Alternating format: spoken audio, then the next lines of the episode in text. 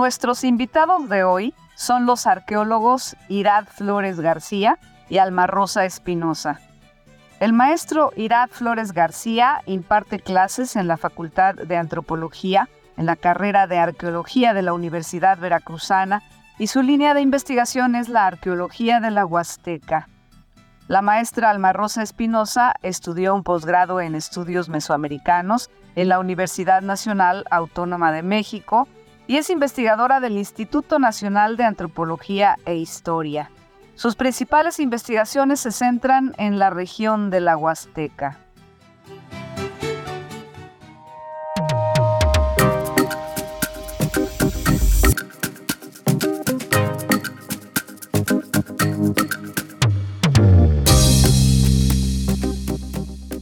Oye, lee y dile.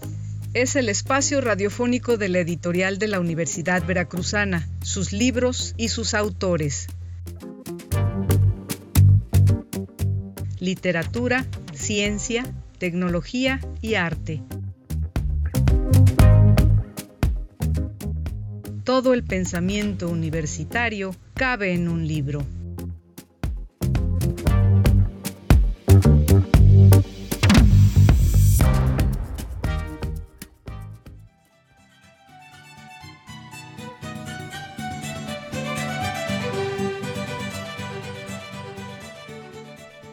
Del estado de Veracruz es un escenario compuesto por costas, serranías, zonas montañosas, vegetación, agua y calor. Tal vez nada fuera de lo normal dentro de la costa del Golfo de México. Sin embargo, los grupos humanos asentados en esa región en la época prehispánica difirieron lo suficiente de sus vecinos como para identificarlos hoy llanamente con un término, huastecas.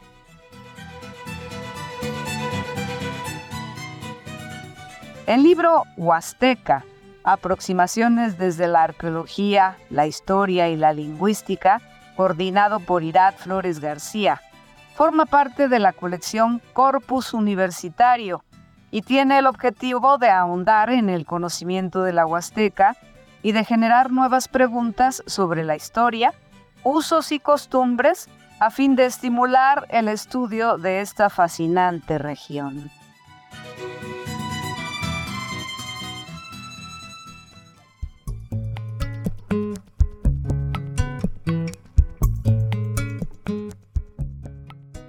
Bienvenidas, bienvenidos a un episodio más de Oye Ley Dile, este programa de la editorial de la Universidad Veracruzana que está pensado precisamente para hablar de las novedades de nuestra casa editorial de la universidad y bueno, pues en esta ocasión vamos a hablar acerca de la Huasteca, aproximaciones desde la arqueología, la historia y la lingüística. Y para ello hoy contamos con la presencia de los maestros Irad Flores García y Alma Rosa Espinosa, a quienes les doy la bienvenida y les agradezco muchísimo. Y pues vamos a empezar a hablar acerca de este libro. Cuéntenos, maestro Ira, acerca de la trascendencia de visualizar la Huasteca desde estas tres miradas y cómo es que se conforma este libro. Eh, gracias por la invitación. Y bueno, antes de empezar, si quisiera, pues primero agradecer a, pues a, la respuesta de, los diversos autores y autoras que respondieron al, para la publicación de este libro. Y pues a, persona, a personas de la editorial de la Universidad Veracruzana como Aida Pozos, de Silverio Sánchez, Jesús Guerrero y Agustín del Moral, que bueno, siempre eh, pues estuvieron atentos del trabajo y de la comunicación para hacer eh, pues esta publicación posible. ¿no? También me gustaría aclarar que el formato de esta publicación es un formato en ebook, es un libro electrónico y es de acceso gratuito y pues está disponible en, la, en el catálogo de la editorial de la Universidad Veracruzana. Para empezar, eh, me gustaría decir que, bueno, a mí me da mucho gusto que este libro haya salido publicado porque pues es una publicación que considero hace mucho tiempo que era necesaria en la editorial de la Universidad Veracruzana porque reúne diferentes disciplinas eh, que estamos hablando de la Huasteca, ¿no? Eh, esta región que es, bueno, muy importante dentro del territorio veracruzano, pero que no solamente se conforma pues por el territorio de Veracruz, ¿no? Sino que comprende parte de los estados de Tamaulipas, San Luis Potosí, Hidalgo, Puebla y Querétaro, ¿no? Esta región se ha definido como a través de algunos elementos ambientales, arqueológicos, Pero eh, debemos de pensar también que es una región diversa, ¿no? No es una región homogénea, es pluriétnica. Y bueno, ya hablando específicamente de la publicación, esta reúne cinco artículos que abordan la región huasteca. El corte es antropológico y pues esta es como la visión que transversaliza eh, pues todo, todo el libro, ¿no? Uno de sus artículos es el de eh, María Eugenia Maldonado, donde ella aborda las formas de organización social de los grupos mesoamericanos. Pero desde el inicio nos marca como algo con lo que debemos de tener cuidado, ¿no? Y es que nosotros debemos de pensar en las formas eh, nativas que se utilizaron para aquí en Mesoamérica para llevar a cabo esta organización social. En este sentido, nos da un panorama general de cómo funcionaba la organización política huasteca, eh, retoma un término en lengua tenec que eh, se denomina bichou a, a estas unidades políticas y este uso de este nombre, pues no solamente es eso, ¿no? Nos marca ya no solamente es un cambio de nombre, sino que tiene como ciertas atenuantes que dan un sabor pues más específico a la conformación política de la UET. Esta información pues la contrasta con la información arqueológica que ella ha obtenido a partir de sus investigaciones en Tabuco, cerca de Tuxpan, y nos ofrece un panorama regional de cómo funcionaban diversos asentamientos, cómo estaban relacionados, cómo estaban interactuando, a qué se dedicaba cada uno de estos, nos habla de que en algunos vivían las élites, en otros eran puestos de vigilancia, y bueno, nos plantea cómo estuvieron interactuando entre ellos, ¿no? Y bueno, propone también una distinción entre lo que se ha llamado Tabuco y Tochpan, lo cual tiene que ver con una aproximación pues a través del tiempo, ¿no? Es decir, observa estos asentamientos a través del tiempo y pues ahora sí que los invito a que lean para que sepan cuál es la diferencia que nos está proponiendo entre Tabuco y Tochpan. En su análisis, pues utiliza diversos elementos eh, etnohistóricos y arqueológicos, y bueno, uno de ellos es la cerámica, de lo cual también nos habla otro de los artículos, y bueno, uno de nuestras invitadas, que es Alma Rosa. Eh, nos interesaría hablar con usted, maestra, acerca de este texto que usted eh, realizó, esta, la Huasteca, cómo es vista como receptora de elementos culturales de otras tradiciones, pero también es eh, donadora de elementos y también habla acerca de la cerámica como indicador cultural, como bien lo mencionaba el maestro Irad. Cuéntenos acerca de su texto. Sí, es bueno. Muy buenas tardes. Muchísimas gracias por la invitación.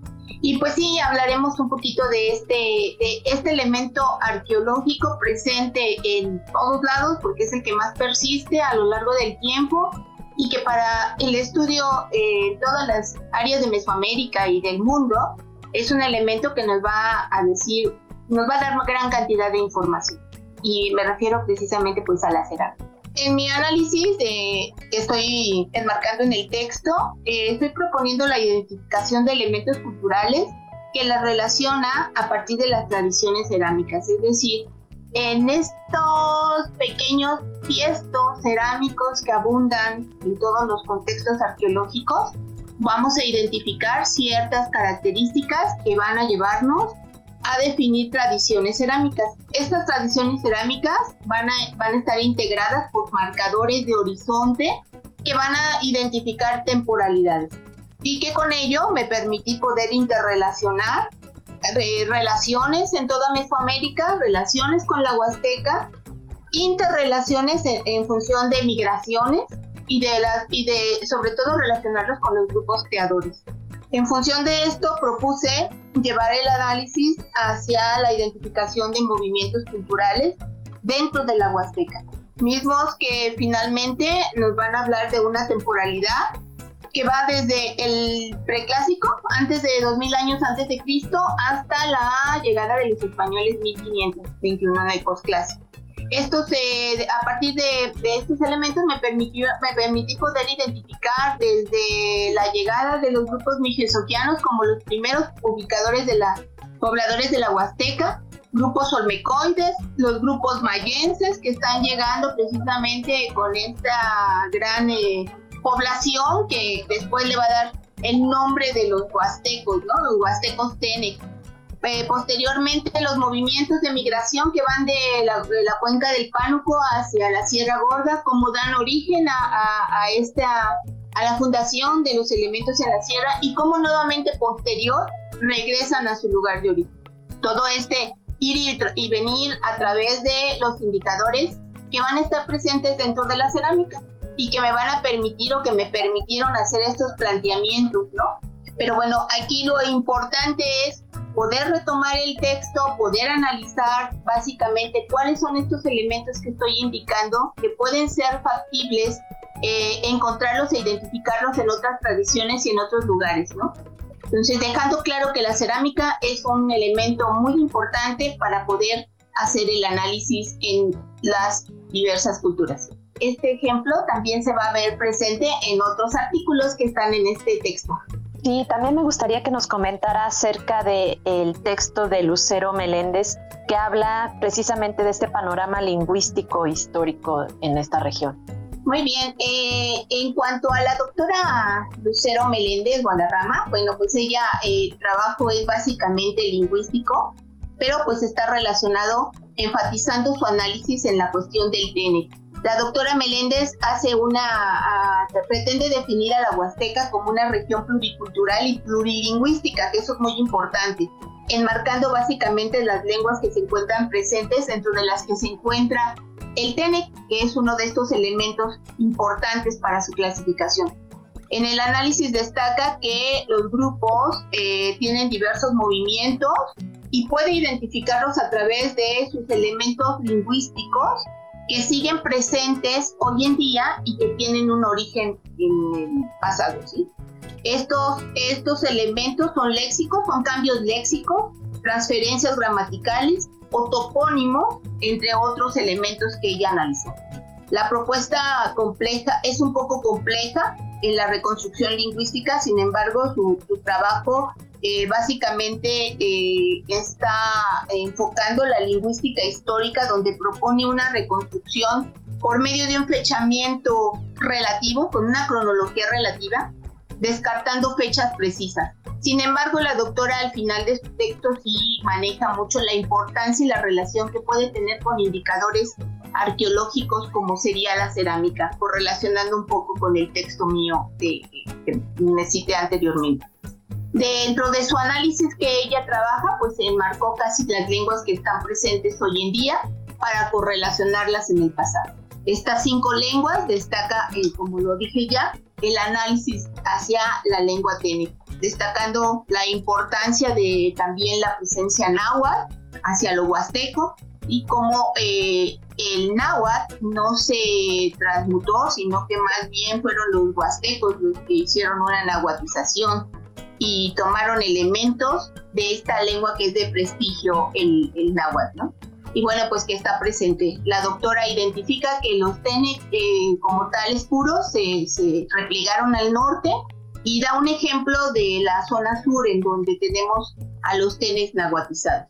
Finaliza su trabajo afirmando pues que el trabajo lingüístico sí necesita de otros elementos o es eh, factible que se, se conjugue con otras eh, disciplinas de arqueología, o sea, de antropología. En el caso de nosotros, la arqueología es uno de los elementos que le va a dar precisamente estos datos que son más concretos en, en fechamiento. Y muy bien, es muy interesante este texto también de, acerca de la lingüística y todo este desarrollo.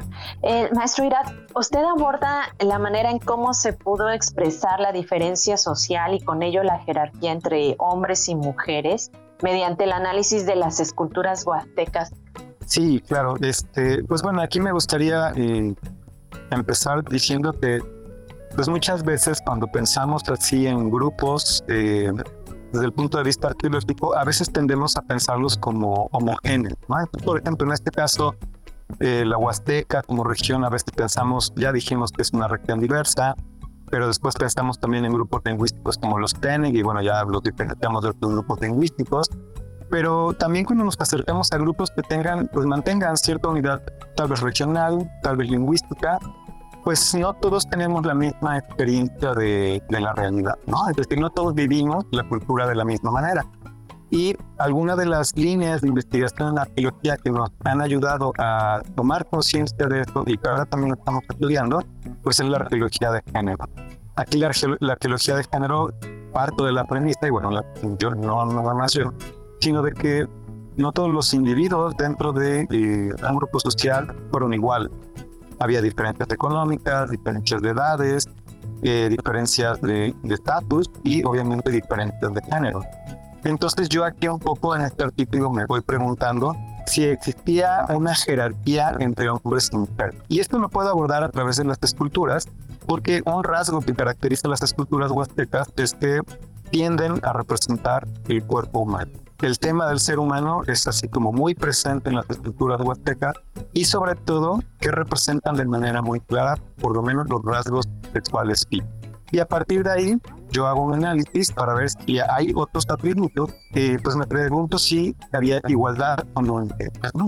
A través del análisis de estas esculturas, pues también considero que hay un discurso detrás de ellas, es decir, debemos de pensar que las esculturas no nada más reflejan la realidad, sino que también servían para promover una identidad de género.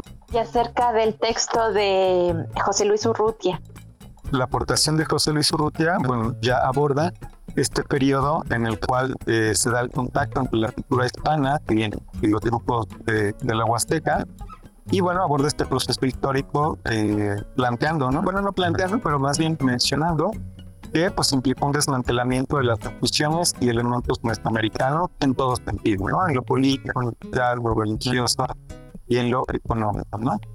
En ese sentido, pues bueno, sí dice que eh, tenemos como sometimiento de los grupos originarios a las leyes impuestas por la corona, pero que también hubo una adaptación de parte de los organizadores, pues a diferentes condiciones, ¿no? Desde las medioambientales, las sociales, obviamente los culturales, y los diferentes grupos que fueron participando en este proceso de conquista y ocupación, ¿no? que no nada más fueron los de la península ibérica, sino también los grupos eh, afrodescendientes y en este caso pues, grupos nativos americanos. En su artículo nos va narrando, bueno, desde los primeros encuentros entre los navegantes, eh, los colonizadores españoles con las tierras huastecas, pero le interesa destacar la fundación de San Esteban del Puerto, en lo que conocemos actualmente como el actual Pánuco, plantea que esta villa eh, marcó el inicio oficial del proceso de conquista de la también nos llama la atención sobre eh, el contexto histórico en el cual venía eh, la corona española. ¿no? Debemos de recordar que para cuando eh, llegan al continente americano, pues estaban prácticamente recién, habían reconquistado el territorio de la península ibérica después de una larga ocupación de los grupos musulmanes. Y en este proceso de reconquista español, pues ellos generaron toda una cultura de guerra y conquista precisamente, ¿no? Y fueron diseñando una serie de estrategias e instituciones que les permitieron ir eh, reorganizando social, política y económicamente pues diferentes eh, espacios, ¿no?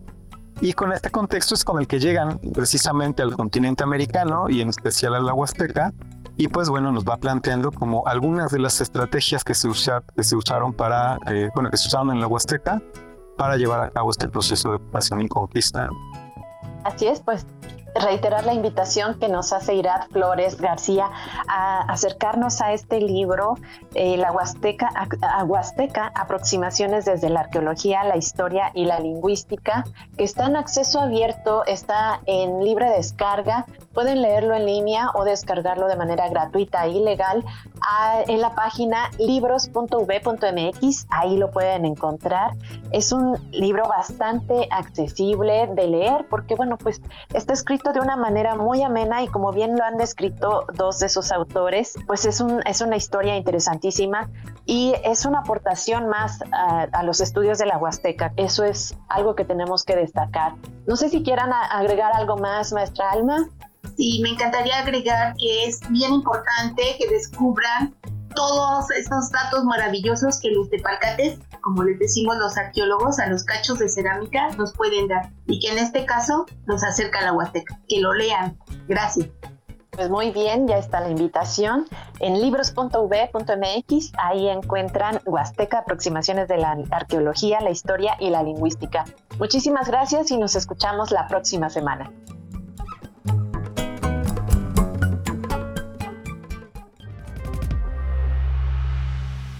El catálogo de libros de la editorial de la Universidad Veracruzana lo pueden consultar en libros.v.mx. Oye, lee y dile es una producción de la editorial de la Universidad Veracruzana y Radio Universidad Veracruzana. Voces Alma Espinosa, Germán Martínez Aceves y Liliana Calatayud.